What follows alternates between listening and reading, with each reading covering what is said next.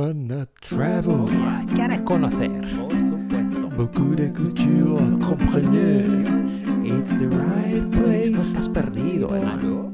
Porque esse é o podcast do Guia do Nativo. Olá, você que me ouve! Seja muito bem-vindo, muito bem-vinda a mais um podcast do Guia do Nativo. Hoje vamos dar início à nossa aventura pela avenida mais querida da América Latina. É a Praia dos Paulistanos, a avenida que é igual um casamento. Entendedores entenderão. E essa avenida que foi palco de muitos acontecimentos importantes para nossa história, para a cidade também, e quiçá até para o país. Então, vamos dividir essa aventura, que será uma longa aventura, em algumas partes, falando de curiosidades, histórias e também, como sempre, como é de praxe deste podcast, agregando ainda mais valor a cada espaço, a cada lugarzinho que a gente tem aqui nessa cidade incrível. E se você é novo por aqui, considere conhecer o nosso canal do YouTube. Basta buscar por Guia do Nativo. E se você for um adepto das redes sociais, conheça também o nosso Instagram. E se tiver interesse em conversar comigo, estarei disponível no Telegram. É só buscar por Guia do Nativo que você me encontra.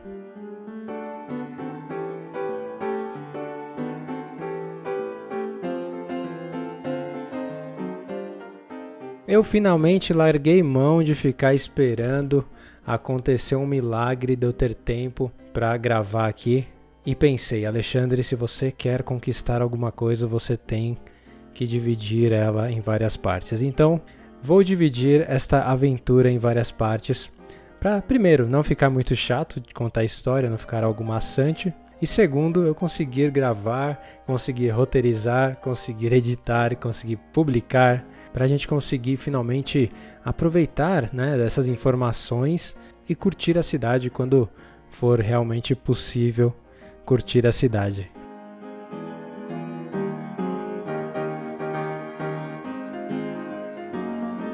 Essa aventura está apenas começando e nesse episódio eu vou começar com a origem da Avenida Paulista e um pouco da história para a gente poder entender bem as motivações e os acontecimentos da época e de até mesmo hoje.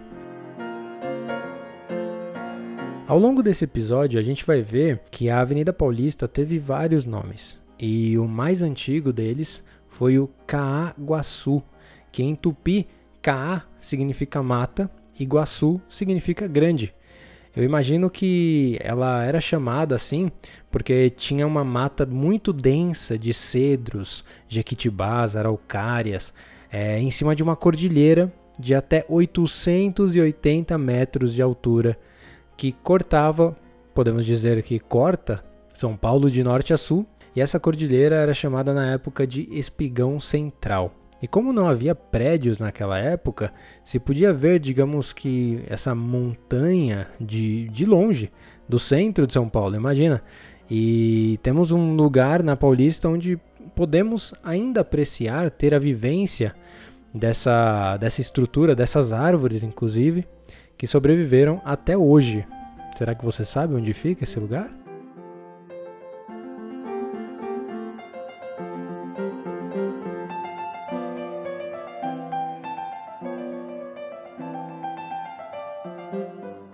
Essa localização desse espigão central, ele chamou muita atenção de alguns nobres da época e principalmente do uruguaiano Joaquim Eugênio de Lima, que teve a iniciativa de se associar com alguns personagens da época, alguns nobres, e começaram a comprar essa, essa região, que antes era apenas uma das rotas de gado para matadouro que ficavam aqui na Vila Mariana.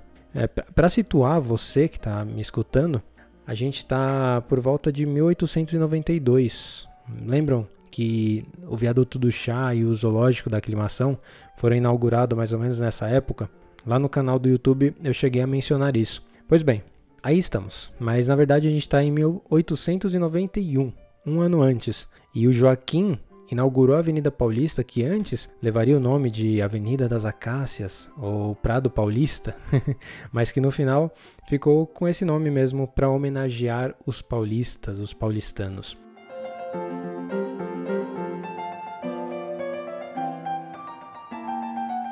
Hoje, a Avenida Paulista tem três faixas para carro e uma para ônibus, isso de cada lado. No centro, tem duas ciclofaixas para bicicletas e outros tipos de transporte de rodas, mas antes, naquela época, mais de 100 anos atrás, ela era apenas uma pista de 12 metros de largura, 3 quilômetros de comprimento, que era dividida em três partes: uma para o bonde, uma para carruagens e outra para cavaleiros. Como eu tinha comentado no vídeo também do viaduto do chá e, da, e do zoológico da aclimação, naquela época os bondes estavam começando a chegar em São Paulo, era uma tecnologia nova e a Paulista já estava preparada para recebê-los. E para construir essa pista, ou melhor, estas pistas, foi necessário aterrar as nascentes do rio Anhangabaú, que hoje é onde temos a Avenida 9 de Julho. E lá em cima fizeram um local, claro, um local de encontro para elite paulistana, elite essa que aos poucos compravam terrenos de 3, 4 mil metros quadrados e construíam mansões, né? Eram barões do café, industriais, personalidades importantes.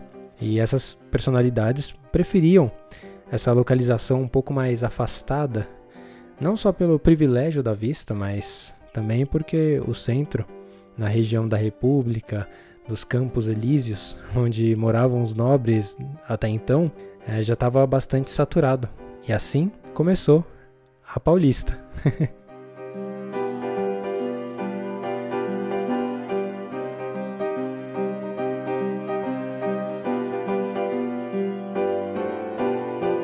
No próximo episódio, a gente vai junto começar essa tour pela Avenida Paulista, mostrando alguns dos pontos que normalmente passam batido a nossa percepção, ou a gente acaba não vendo, ou até não entendemos bem o que é aquele objeto ou aquele edifício.